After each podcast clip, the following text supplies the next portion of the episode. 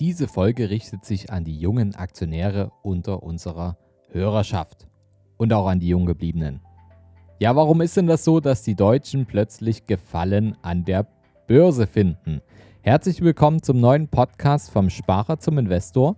Mein Name ist Fabian Schuster und meine Vision ist es, dass wir die Schere zwischen Arm und Reich, die, die ja auch hier im deutschsprachigen Raum deutlich zu sehen ist, wieder ein Stück weit zusammendrücken. Wie kann uns das gelingen?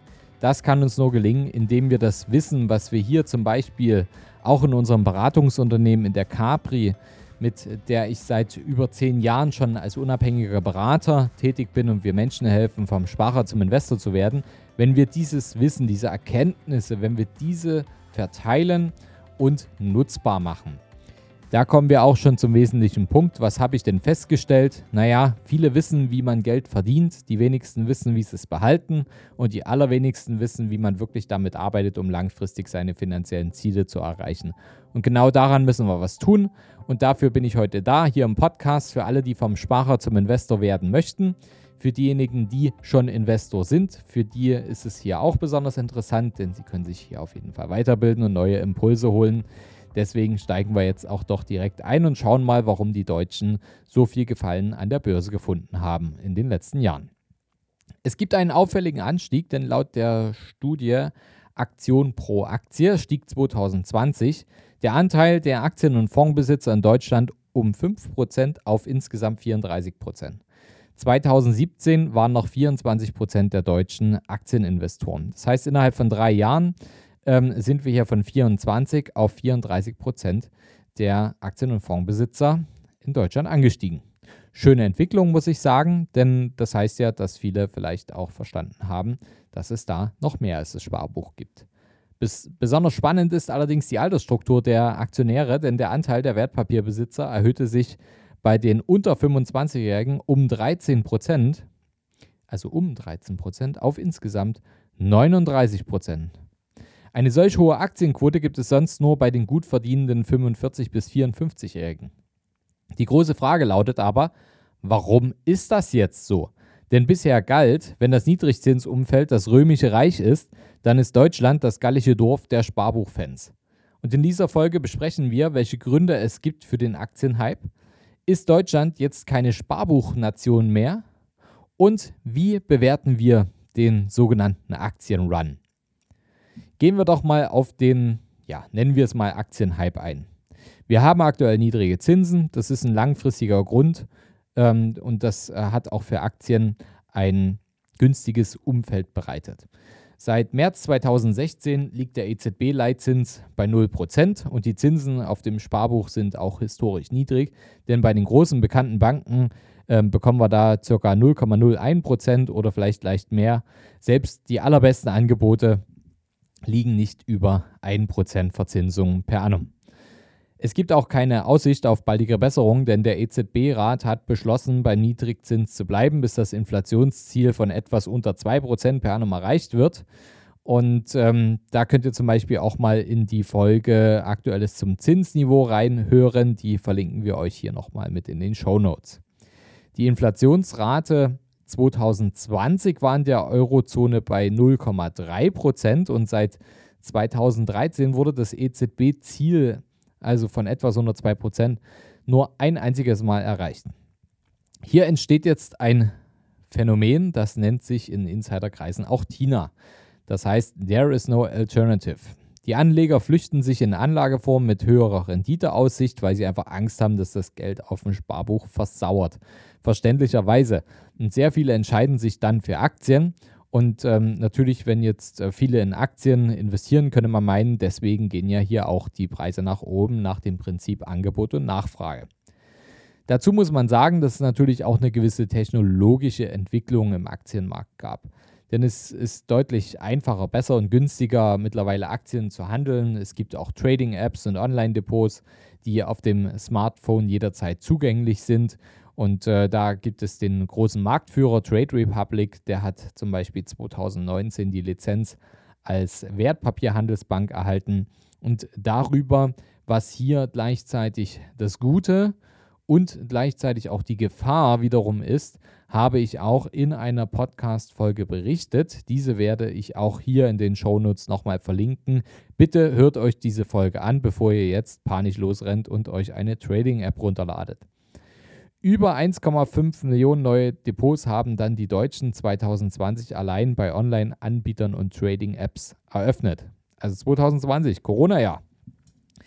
Da ja, lag das jetzt an der generellen Langeweile und dem Lockdown äh, und ähm, der vielen Zeit, die viele am Anfang der Pandemie hatten. Denn da gab es in Deutschland auch niedrige Einstiegskurse und das macht das Ganze natürlich auch attraktiver. Und äh, ja, da sprechen auch ein paar Zahlen dafür, denn im April 2020 hatte Trade Republic 150.000 Nutzer und davon sind zum Beispiel alleine im März 44.000 Nutzer dazugekommen. Also genau zum Lockdown-Beginn. Das ist ja, also ja, mehr als ein Drittel ähm, zum ursprünglichen ähm, Wert der Trade Republic-Nutzer. Da ist einiges passiert. Wie gesagt, bevor ihr jetzt hier damit startet, dann hört euch lieber erst nochmal den Podcast an.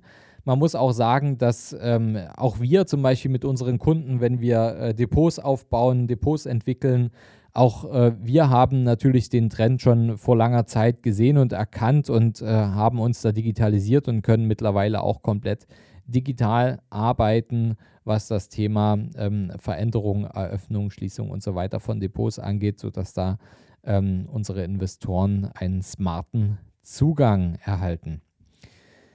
Die Aktienbeliebtheit, wenn man die jetzt mal ins Verhältnis setzt, muss man sagen, ist immer noch verhalten, denn trotz des jungen Aktienbooms sind unter den beliebtesten Geldanlagen Aktienfonds in Deutschland 2020 immer noch nur an sechster Stelle gleich auf mit dem Festgeld.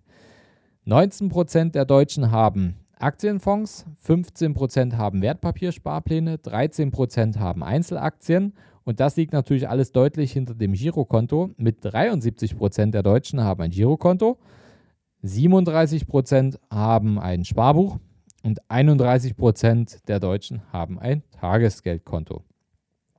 Wie bewerten wir diese Entwicklung, die jetzt hier stattfindet? Wir finden es gut, dass sich mehr Menschen für Aktien interessieren und dass die Hemmschwelle auch technologisch immer weiter sinkt. Schlecht dabei ist, dass viele anfangen zu spekulieren, zu zocken und ihre Kohle einfach verprassen. Und das liegt daran, dass viele einfach nicht wissen, was sie tun. Und das ist höchst gefährlich. Hört euch dazu die Folge 108 an. Da geht es um das Thema Investieren mit dem Smartphone. Ist das ein Top oder Flop? Denn oftmals verleihen Apps dazu, regelmäßig das Portfolio zu checken und das könnte einfach viele Nutzer verrückt machen, gerade bei fallenden Kursen und dann unüberlegte Kurzschlussreaktionen mit eventuell hohen Verlusten verursachen oder einfach unüberlegte Dinge zu tun, mal schnell kaufen, mal schnell verkaufen, äh, bloß weil man wieder irgendwas gerade gelesen hat. Ähm, denkt dran an diejenigen, die schon ein bisschen Erfahrung haben. Die Informationen sind immer eingepreist dann, wenn, sie, wenn du sie schon gelesen hast. Ähm, ja, besser ist natürlich, wenn ihr das Ganze wissenschaftlich und langfristig angeht und mit Systemen investiert.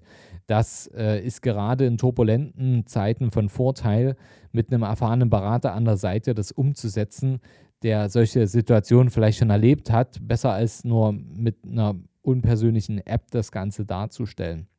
Ich denke, die Ergänzung der Hybrid ist die optimale Lösung, hybrid zu arbeiten, das heißt digital anzulegen, aber ähm, persönliche Beratung zu haben, um auch die eigene Situation wirklich abgeholt zu wissen und diese Gedanken, hey Leute, ihr kennt's, also ihr lest irgendwas und denkt so, ja, das müsste man jetzt machen und ähm, später hat man es nicht mehr auf dem Schirm und dann sieht man, oh Mensch, das hätte ich das mal getan oder man denkt so, oh, ein Glück habe ich das nicht gemacht.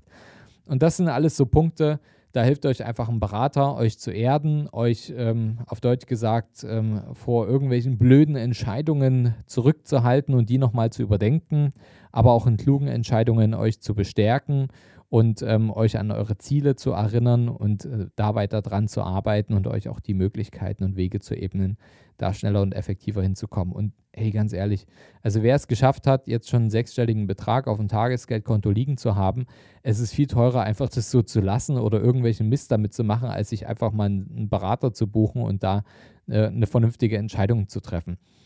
Ich will jetzt nicht äh, sagen, dass äh, jeder Berater da der Beste dafür ist.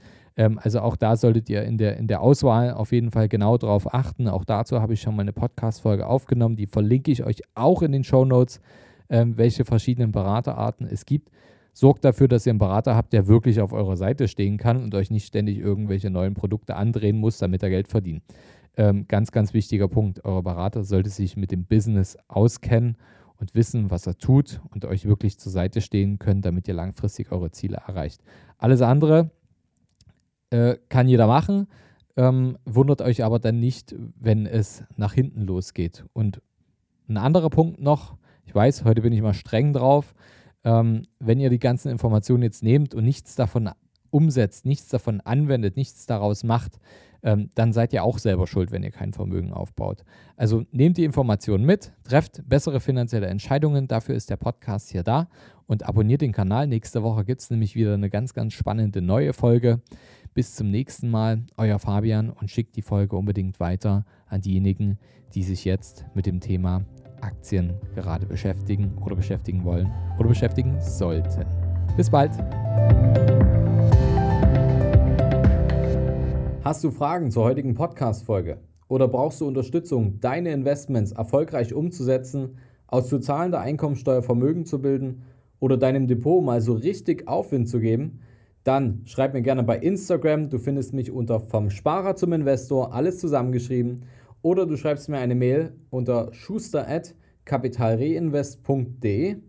Die Mail findest du auch nochmal in den Show Notes. Ich freue mich, von dir zu lesen.